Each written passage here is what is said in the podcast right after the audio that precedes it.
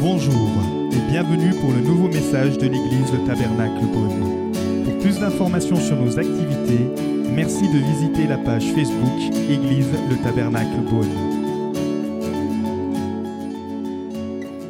Colossiens chapitre 3, verset 18.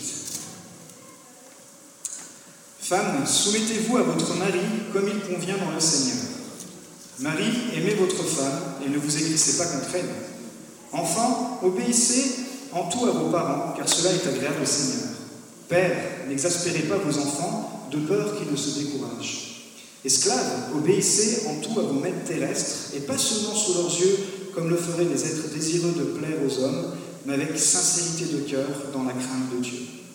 Tout ce que vous faites, faites-le de tout cœur, comme pour le Seigneur et non pour des hommes, sachant que vous recevrez du Seigneur un héritage pour récompense.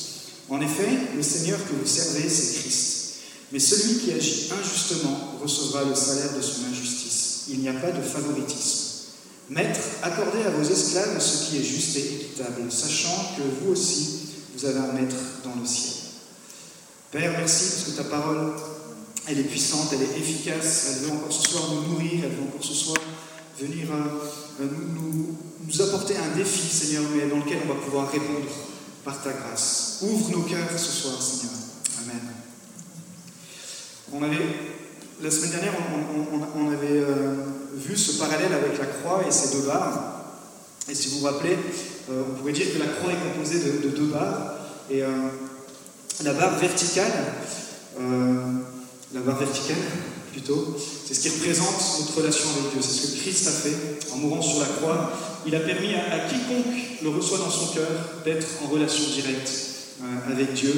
Et littéralement, il nous a choisis, il nous a rendus saints et il nous appelle bien-aimés.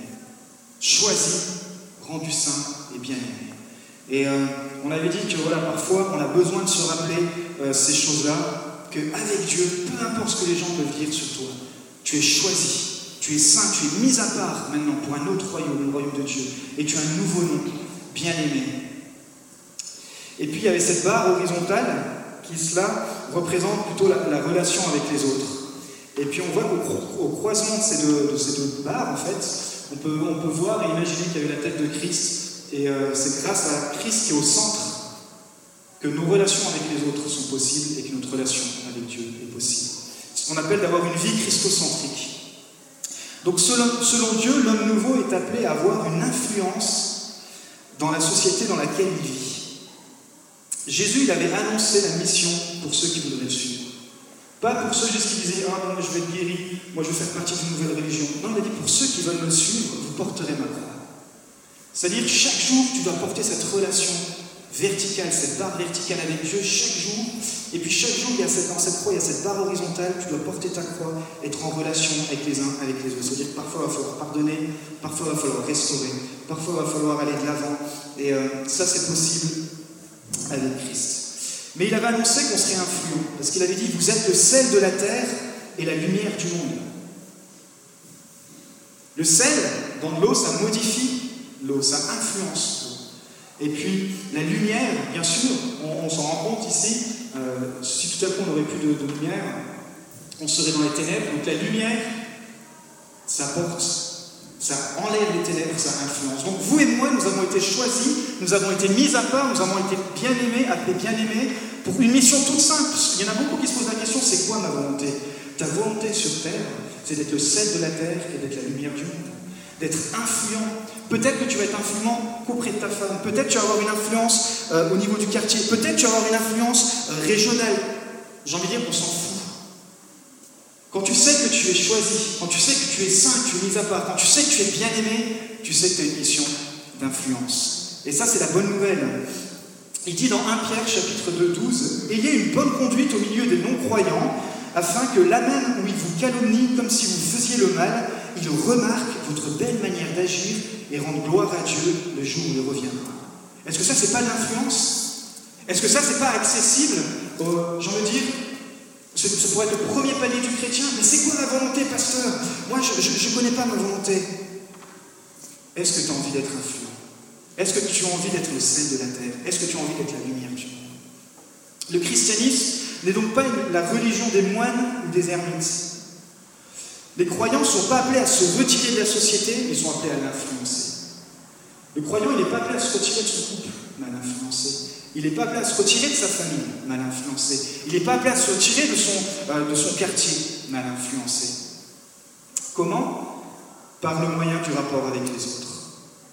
Voyez l'influence du christianisme comme il est arrivé sur la terre il y plus de 2000 ans. Vous pourrez consulter tous les livres d'histoire, il y a vraiment eu un avant et un après le christianisme. L'abolition de l'esclavage, dû au christianisme. On va le voir dans, les textes tout à l'heure, la, relation par rapport euh, à la femme qui a été restaurée grâce au christianisme, et tant, tant de choses.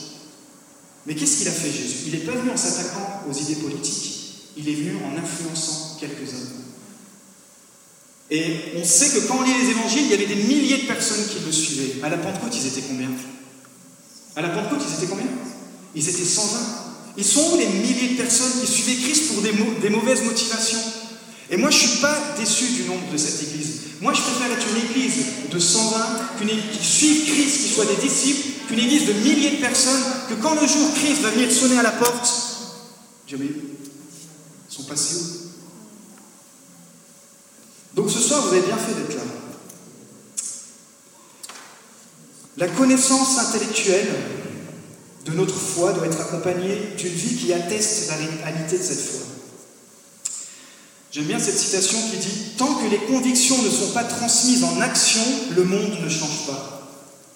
Albert Moller qui dit ça. Tant que les convictions ne sont pas transmises en action, le monde ne change pas. Je ne sais pas c'est quoi tes convictions. Ça fait quelques semaines maintenant qu'on est sur ce thème, j'espère que vous avez récupéré une ou deux convictions.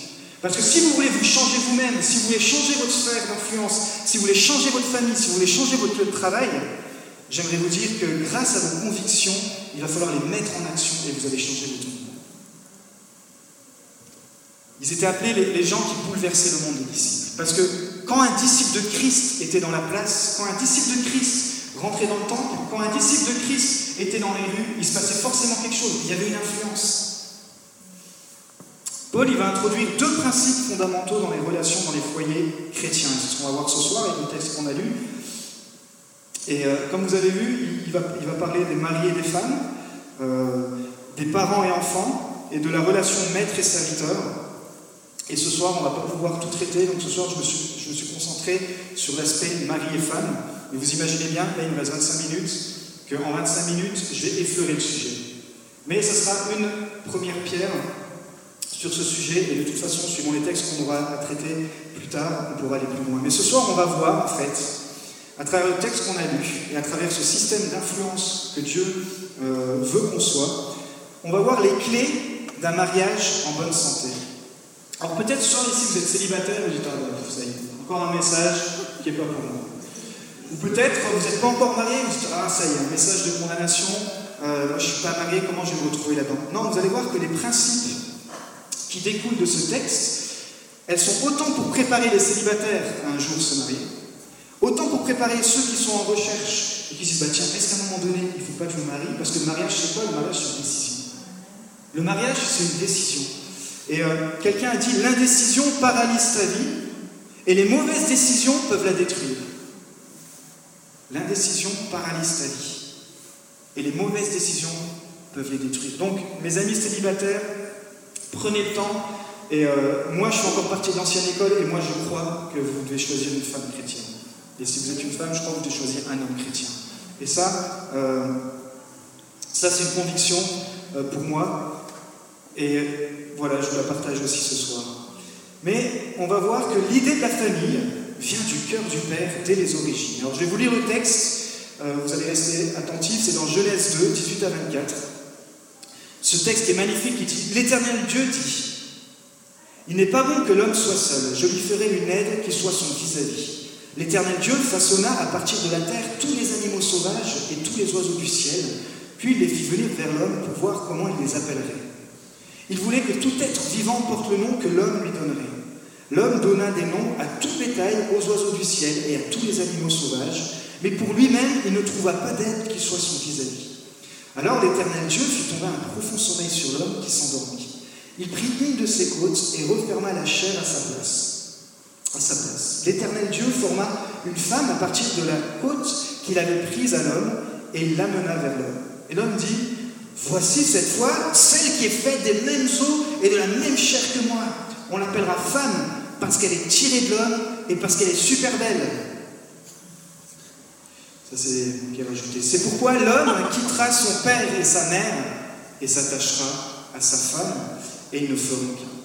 Jésus il en parle aussi dans Matthieu 19. Pourquoi? Parce que j'ai commencé en vous parlant d'influence. Si on veut influencer notre société, l'apôtre Paul et Jésus avaient bien compris, ça commence par la santé des familles. L'état de santé des familles influence l'état de santé spirituelle de la société. Et le seul chemin pour être en bonne santé, c'est toute cette série, c'était une de nos convictions, c'est par Jésus, Jésus-Christ et Jésus seul. C'est pas par une philosophie, c'est pas par toutes sortes de livres, c'est pas par toutes sortes de, de choses comme même les Colossiens étaient, étaient parfois entourés, toutes sortes de faux docteurs. Non, c'est pas Jésus-Christ. Pourquoi on a besoin de Jésus-Christ dans notre couple? On peut vous poser le débat. Finalement, pourquoi Vous savez, euh, pasteur, ok, ça semble sympa ton truc, mais pourquoi j'ai besoin de Jésus dans mon couple? Vous savez, quand un homme ou une femme décident de se marier, euh, ils trimballent avec eux un bagage.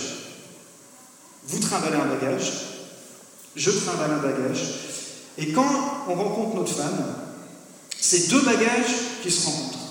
Et en fait, on va passer la vie d'adulte, la plupart de notre temps, à essayer de nous guérir des blessures de l'enfance. Vous êtes en état d'adulte et vous vous rendez compte qu'il y a un mal-être, vous vous rendez compte qu'il y a un comportement qui est bizarre, vous vous rendez compte qu'il y, a des choses qui vous blessent. Et là, vous vous rendez compte que finalement, vous allez passer votre vie d'adulte à essayer de vous réparer de votre enfance. Par Christ, bien sûr, c'est possible. Mais ce qu'il faut se dire, c'est que la femme, si vous êtes un homme, et, l'homme, si vous êtes une femme, elle a le même problème.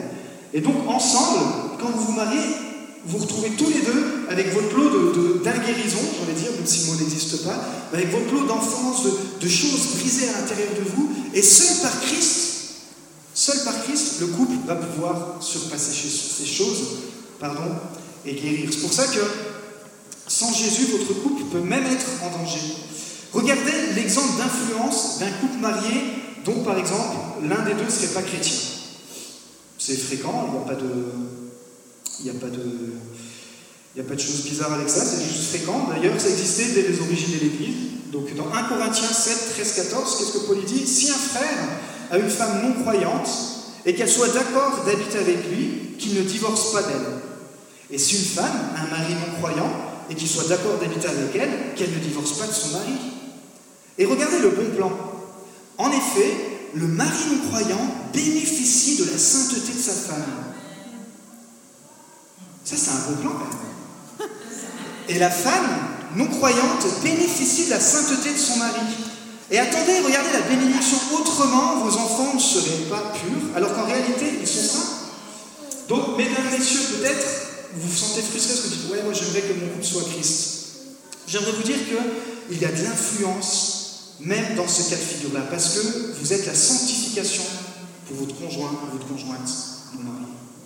Ça, c'est une bonne nouvelle Alors, on va voir que dans la Bible, si vous étudiez les couples, ça nous rassure. Pourquoi? Parce qu'ils nous ressemblent. Ils nous ressemblent surtout dans leurs imperfections. Si on regarde Abraham, Abraham, il a appelé le père de la foi. C'est l'homme qui a pu faire tellement de grandes choses, et pourtant c'était vraiment un mauvais mari. Euh, dès qu'il y a une, une, situation compliquée, le gars il va se défiler, il va, sortir une histoire incroyable, il va faire passer sa, femme pour sa soeur, vraiment pour sauver sa vie. Imaginez le, niveau d'insécurité euh, pour sa femme. David, on a vu la semaine dernière, qui est, le roi qui avait tendu cette perche euh, à Méphibosheth, une histoire de grâce incroyable, de bonté incroyable. Mais en tant, qu'époux, en tant que papa, il ne va pas être top. Il va, commettre l'adultère, il ne va, va pas savoir reprendre ses enfants, il y a même un de ses enfants qui va vouloir le tuer. Donc on se dit, ah ouais, ok, des grands hommes de Dieu comme ça, eux aussi ils avaient des familles dysfonctionnelles. Ça peut nous rassurer. Mais qu'est-ce qui se passe? C'est qu'à chaque fois, on se rend compte que leur force résidait dans leur présence, dans leur euh, recherche de la présence de Dieu, dans leur consécration Dieu. Donc ce soir, on va voir les clés d'un mariage en bonne santé selon Paul. Que vous soyez marié ou non, que vous soyez célibataire, que vous soyez en recherche, il y en aura pour tout le monde ce soir. Dans Galates 3.28, C'est un texte révolutionnaire si on se met dans le contexte romain. Il y a 2000 ans, où la femme n'avait aucun droit, où les esclaves n'avaient aucun droit. Paul, il va aller prêcher ça. Imaginez-vous dans les rues, il pouvait être littéralement lapidé pour ça. Il va dire, il n'y a plus ni juif, ni non-juif, il n'y a plus ni esclave, ni libre, il n'y a plus ni homme, ni femme, car vous êtes tous en Jésus-Christ. Galates 3, 28. Nous, on a l'habitude de lire ces textes, et pour nous, ça semble normal aujourd'hui, même a encore des situations dans des pays où pour eux, ça serait révolutionnaire et punissable de mort, dire ça. Mais à l'époque, c'était exactement ça. Et l'évangile va venir transformer complètement le rapport de l'homme à la femme euh, dans la société, et aussi le rapport euh, de l'esclave dans la société. Donc le contexte de Paul, c'est un contexte très dur, un contexte romain. La femme, elle n'avait aucune valeur. Et l'évangile, il va changer complètement euh, leurs conditions. Dans Colossiens 3, 11, il n'y a plus ni juif, ni non-juif, ni circoncis, ni incirconcis, ni étranger, ni sauvage, ni esclave, ni homme libre, mais Christ est tout en tous. C'est incroyable. C'est la première fois qu'une religion, si peut lui donner ce titre-là, va venir niveler la société, va venir influencer la société depuis le, le fondement de la société, c'est-à-dire la famille. L'historien Joseph Flavius, il parle que la femme juive était très respectée. Sa condition était bien supérieure à celle des autres femmes de l'Antiquité, et sur ce point, comme sur tant d'autres, le christianisme n'a fait à bien des égards que répandre dans le monde entier et rendre universel ce qui existait déjà depuis des siècles au sein de la nation juive. Parce que si vous regardez les lois mosaïques, tout le système euh, au niveau des esclaves et même tout le système autour de la femme était très, très et de loin supérieur à tout ce qui existait déjà. Le christianisme va juste venir influencer et continue d'influencer aujourd'hui. C'est Jésus qui va bien sûr nous donner ce nouveau modèle. On voit que lui va s'adresser aux femmes, à des femmes qui étaient rejetées, des prostituées, etc. Donc l'évangile il déclare que l'homme et la femme sont égaux en Christ. Et à l'époque, c'est pour ça qu'il y a des textes qui sont durs, c'est parce qu'à l'époque, des femmes vont mal gérer cette liberté, des femmes chrétiennes, je parle. Comme des hommes chrétiens vont, vont mal gérer ces textes.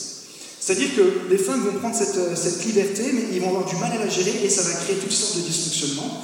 Et puis les hommes aussi, ils vont, ils vont devoir changer leur système de pensée parce que quand vous êtes influencé par une société comme la société romaine, vous pensez quand même comme un romain, même si vous êtes juif. Et on sait que cette église était composée de juifs et de non-juifs. Donc l'homme, c'était le chef, c'était un gars arrogant, c'était un gars qui avec sa femme pouvait être très dur, c'était un gars qui voyait même sa femme inférieure à lui-même, il y avait, toute cette culture qui venait influencer.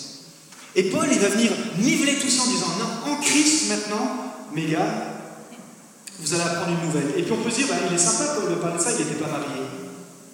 Vous avez déjà réfléchi à ça? Paul n'était pas marié, mais il savait très bien ce que le Seigneur voulait dire. C'est pour ça qu'il va donner la clé pour un couple chrétien. Là, ça s'adresse vraiment à un couple chrétien, hein, quand les deux sont, chrétiens. Il va dire Femmes, soumettez-vous à votre mari comme il convient dans le Seigneur. Marie, aimez votre femme et ne vous églissez pas contre elle. Les mots-clés, c'est vraiment, pour les femmes, c'est la soumission, mais on oublie souvent dans le Seigneur. Pour les hommes, c'est aimer et ne pas s'aigrir, c'est-à-dire nous nourrir de l'amertume. En fait, Paul ne demande pas aux femmes d'obéir stupidement aux hommes. Il met le cadre dans le Seigneur. Il dit maintenant, vous n'êtes plus sous euh, la gouvernance romaine, vous n'êtes même plus sous le système juif, vous êtes en Christ. Et c'est ce qui rajoute le cadre. Soumettez-vous, c'est aux enfants qui va dire enfants, obéissez à vos parents. Là, il n'y a pas à négocier. Mais le cadre dans le couple, c'est que la femme, elle est soumise dans le mari, mais dans le Seigneur. Et on va voir justement ce soir que l'homme, en fait, il a une lourde responsabilité. Dans Éphésiens 5, c'est ce texte qu'on prend souvent pour le mariage, mais c'est là que l'homme est appelé le chef de l'Église le chef de famille, euh, comme Christ est le chef de l'Église, l'homme est le chef de la femme, etc. Mais en fait, au lieu de, gonfler les épaules, ce que les gars doivent comprendre, c'est que Dieu, ce qu'il est en train de demander à l'homme, quand il le regarde, il dit c'est que maintenant c'est toi qui vas rendre les comptes. Si ta femme va mal, c'est toi qui vas casquer. C'est toi le, disjoncteur. C'est-à-dire que tu vois l'état spirituel de ta femme, tu vois l'état matériel de ta femme, tu vois l'état émotionnel de ta femme, ben si ça ne va pas, c'est toi que je viens chercher. Donc il est en train de dire, les gars, la femme, elle est soumise dans le Seigneur, mais ça veut dire quoi que le gars soit dans le Seigneur? Le gars, il a une grande responsabilité. Les hommes veulent tous de la femme du Proverbe 31, mais ils oublient que les femmes ont besoin d'un homme qui connaît la volonté de Dieu. Un homme qui a une vision inspirée de Dieu pour le couple. Un homme qui a un cœur entier pour Dieu et qui va pouvoir aimer sa femme comme Christ a aimé l'Église. Le, le niveau, il est hyper élevé. Ok, alors c'est ce qu'on va voir ce soir. Je vais surtout m'adresser aux hommes, mais euh, vous allez voir que les femmes, il y aura aussi quelque chose pour vous, parce que ce soir, on va voir que pour que la femme se soumette à l'homme, il faut que l'homme, il ait un cœur selon le cœur de Dieu. Donc, mesdames, notez bien, parce que vous, pourrez, vous pourrez bien le relever à, la maison, mais c'est valable aussi pour, les célibes. Regardez un petit peu le dernier discours de Josué. Josué 24, 14, 15, je vous le lis rapidement. Maintenant, Craignez l'Éternel et servez-le avec intégrité et fidélité. Faites disparaître les dieux que vos ancêtres servaient de l'autre côté de l'Euphrate et en Égypte, et servez l'Éternel. Mais si vous ne trouvez pas bon de servir l'Éternel, choisissez aujourd'hui qui vous voulez servir. Soit les dieux que vos ancêtres servaient de l'autre côté de l'Euphrate, soit les dieux des Amoréens dans le pays desquels vous habitez. Et Josué va se positionner, il va dire, quant à moi, quant à ma famille et moi, nous servirons l'Éternel. En fait, c'est vraiment un homme de conviction. Et voyez la vision de Josué. Et j'espère que vous arrivez à sentir sa vision ce soir. Pour sa famille, pour sa génération, il dit, moi et ma famille, ma famille et moi, nous servirons l'Éternel. Il voyait déjà la génération de demain, et d'après-demain, et d'après-d'après-demain. Chaque femme chrétienne, chaque femme chrétienne devrait entendre ce type de discours de la part de son mari. Imaginez-vous, vous vous levez le matin et votre mari craque, dit Chérie, nous allons servir l'Éternel aujourd'hui. On peut prendre déjà le petit-déj. Ça, c'est un, homme de conviction. En fait, il dit servir. Et je crois qu'une des caractéristiques des gars qui touchent le cœur de Dieu et qui touchent même le cœur des femmes, c'est d'avoir un cœur de serviteur. Moi et ma maison, nous servirons l'Éternel. Pas servir ses principes, pas servir son ministère, pas servir son boulot, mais nous servirons l'Éternel. Ok? Regardez la vision du roi David. Donc là, on a vu, c'est un cœur de serviteur. La vision du roi David, psaume 27,4, je vous le lis aussi. Je demande à l'Éternel une chose que je désire ardemment. Je voudrais habiter toute ma vie dans la maison de l'Éternel pour contempler la beauté de l'Éternel et pour admirer son temple, car il me protégera dans son tabernacle le jour du malheur. Il me cachera sous l'abri de sa tente il m'élèvera sur un rocher. La vision du, cœur de David, même si ça, a été un mauvais père, mais pourquoi il a été appelé l'homme selon le cœur de Dieu C'est parce qu'il avait un cœur d'adorateur. Et messieurs, je viens de vous dire que si vous voulez que votre foyer change, si vous voulez que votre vie change, si vous voulez que votre famille change, il va falloir vous développer un cœur d'adorateur. Il va falloir que vous vous mettiez à genoux. Et puis là, vous allez pouvoir dire Femme, soumets-toi à moi. Vous n'avez même pas besoin de le dire, puisque vous serez tellement dans la présence de Dieu que les projets, la vision, les plans que vous allez avoir, la femme, elle va juste être derrière et dire Mais vas-y, chérie, on y va, on y va.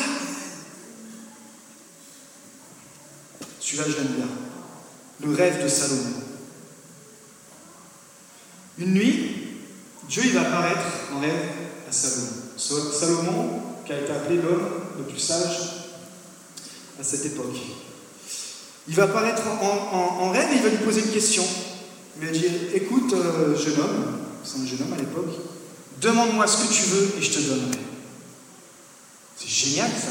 Imagine, tu rentres ce soir, tu t'endors, après une bonne journée à l'église, puis tout à coup, tu as Dieu qui t'apparaît dans ton rêve.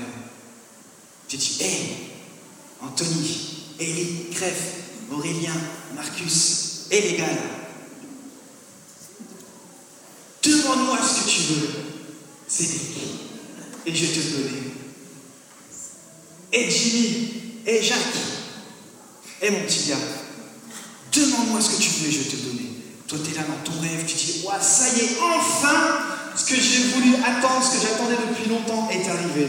Et tu tourpilles, tu es là, alors il y en a un, ça va être, une nouvelle tronçonneuse, moi je veux une nouvelle voiture, moi je veux une nouvelle guitare, moi je veux un nouveau PC. Moi je veux un nouveau travail. Moi je veux une nouvelle femme. Non, je veux Celle-là, elle n'était pas marrante. Qu'est-ce qu'il va dire Salomon Accorde donc à ton serviteur un cœur apte à écouter pour juger ton peuple, pour distinguer le bien du mal. Et cette demande de Salomon plut au Seigneur. Et là, Dieu, il va craquer. Dieu lui dit, puisque c'est cela, que tu demandes, puisque tu ne réclames pour toi ni longue vie, ni les richesses, ni la mort de tes ennemis, mais que tu demandes de l'intelligence pour exercer la justice, Je vais agir conformément à ta parole. Je vais te donner un cœur si sage et si intelligent qu'il n'y a eu avant toi et qu'on ne verra jamais personne de pareil à toi. Je te donnerai en outre ce que tu n'as pas demandé, des richesses et de la gloire en si grande quantité qu'il n'y en aura pendant toute ta vie aucun roi qui soit ton égal. Et si, si tu marches dans mes voies, on retrouve dans le Seigneur. Si tu marches dans mes voies en respectant mes prescriptions et mes commandements, comme l'a fait ton père David, je te donnerai une longue vie. Salomon se réveilla et voilà quel était son rêve. Waouh Vous savez quoi? Sa vie, n'a plus jamais été pareille après. Et moi, les gars, ce soir, j'aimerais vous poser une question, et mesdames aussi, c'est peut-être des questions que vous allez pouvoir poser ce soir euh, à vos maris. C'est quoi votre rêve? C'est quoi le rêve que tu as mis dans ton cœur? C'est quoi la vision que tu as mis dans ton cœur? C'est quoi le, fardeau peut-être que tu as mis dans ton cœur? Si tu cherches ce rêve, si tu chéris ce rêve, ce rêve bien sûr qui est inspiré de Dieu, alors j'aimerais te dire que ta femme, elle va être épanouie comme jamais. Elle va être épanouie comme jamais. Parce que ce rêve qui vient du cœur du Dieu a besoin d'être révélé dans ton cœur. Il est encore dans une boîte, il est encore enfermé. Il y a peut-être de la timidité, il y a peut-être de la crainte, il y a peut-être toutes sortes de choses. Mais j'aimerais te dire que tu peux avoir un cœur de rêveur. Et que tu dois avoir un cœur de rêveur. Je termine avec celui-là qui est aussi très lourd c'est Ézéchias. J'ai failli pas le citer parce que je ferai une prédication sur Ézéchias. Ce gars est incroyable. Le roi, c'est le nouveau roi d'Israël, responsabilité énorme. Il a 25 ans lorsqu'il devient roi. Et euh, il régna à 29 ans à Jérusalem, il nous a dit. Il nous a dit qu'il fit ce qui est droit aux yeux de l'Éternel entièrement comme l'avait fait son ancêtre David. Et première chose qu'il a fait, Première chose, il fit disparaître les hauts lieux, brisa les statues, abattit les idoles et mit en pièces le serpent de bronze que Moïse avait fabriqué car les Israélites avaient jusqu'alors brûlé des parfums devant lui. Il mit sa confiance dans l'Éternel, le Dieu d'Israël. De tous les rois de Juda qui lui succédèrent ou qui le précédèrent, aucun ne fut pareil à lui. Il s'attacha à l'Éternel sans se détourner de lui et il se conforma au commandement qu'il avait prescrit à Moïse. L'Éternel fut avec Ézéchias qui réussit dans toutes ses entreprises. Ça, c'est un bonhomme.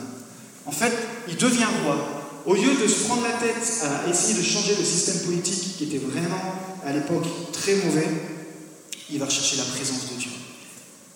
Appelez-moi les Lévites, appelez-moi les groupes de louanges, on va remettre en route les cultes. Et c'est littéralement ce qu'il a fait. Hein. Il allé, physiquement, ils ont détruit toutes les idoles. C'est comme si aujourd'hui, dans une ville, il y a un gars qui se lèverait. Dans cette ville, il n'y a pas d'église. Tu sais quoi, chérie? J'ai un appel. J'ai un appel et j'ai un rêve. Je crois que Dieu, il veut sauver du monde dans cette, dans cette ville. Il va se lever, Ézéchias, à 25 ans, et puis à 29 ans, il va tout détruire, tout le monde va être stupéfait. Il va dire maintenant on remet la louange en place, maintenant on remet les cultes en place, maintenant on va recentrer nos, yeux sur le Dieu d'Israël. Vous savez ce qui s'est passé? C'est un des plus grands réveils dans l'histoire d'Israël.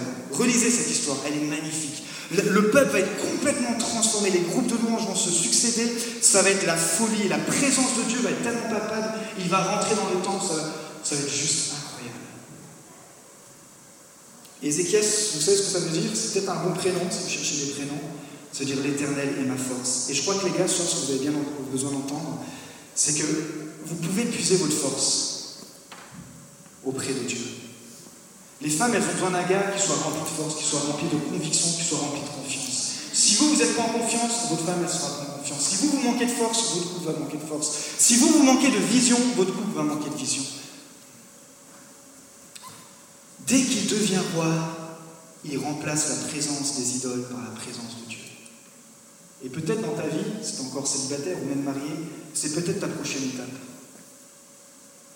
Dire c'est vrai, je vais avoir le cœur d'Ézéchias et je vais commencer à détruire toutes les idoles dans ma vie. Tout ce qui prend la première place. Je vais devenir quelqu'un qui soit zélé pour Dieu. Je vais venir en avance à l'église, je partirai après l'église, je vais venir à la prière, je, vais user mes genoux, je vais me répandre devant l'éternel parce que tant que je ne pourrai pas une femme, je consacrerai ma vie à l'éternel. Vous savez, un jour, un pasteur, ce qu'il m'a dit, un conseil très simple, là je m'adresse un peu aux célibataires, m'a dit, Dave, si tu veux trouver une femme qui court spirituellement, c'est-à-dire une femme qui est une championne spirituelle. Il faut que toi, tu sois un champion spirituel.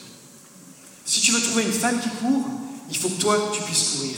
Parce que sinon, la femme, elle va passer en courant, et toi tu vas être là, tu vas galérer, tu, vas marcher, et puis elle va se sauver. Parce que si tu es, entraîné, si physiquement, je parle dans, la nature spirituelle, hein, si tu es là dans la prière, dans l'intercession, si tes idoles petit à petit arrivent à faire de la place pour la présence de Dieu, le jour où le, le va arriver en train de courir, toi tu vas être là derrière, mais comment tu cours plus vite que moi? Et tu vas l'embarquer encore plus loin dans la vision. Parce que les femmes, nous ont de quoi? Ils ont d'un homme qui a une vision plus grande que. Et ça, c'est valable pour n'importe quel homme, n'importe quel gars. En fait, je suis en train de me dire j'aurais presque pu faire une conférence pour les gars. Ézéchias, c'est un homme qui prend de bonnes décisions. C'est un homme d'influence. On a parlé d'influence. Vous avez vu l'influence qu'il a eu, ce gars-là? Moi, je vois ça. Quand je vois un homme, je vois ça. Je, je vois le cœur d'Ézéchias. Je dis, en toi, tu sais, tu as, la capacité de, de pouvoir peut-être commencer à briser les idoles qu'il y a dans ton couple peut-être dans ton quartier, peut-être dans ta famille, peut-être sur ton lieu de travail, mais commence déjà par ton cœur. Parce que généralement, le cœur du problème, c'est un problème de cœur. Le cœur du problème, c'est un problème de cœur.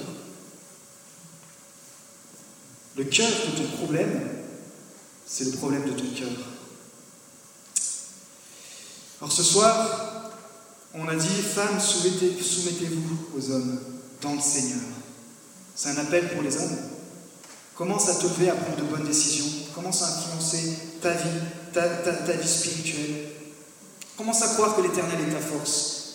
Commence à être un leader, un ambassadeur et un influenceur? C'était littéralement le cœur d'Ézéchias.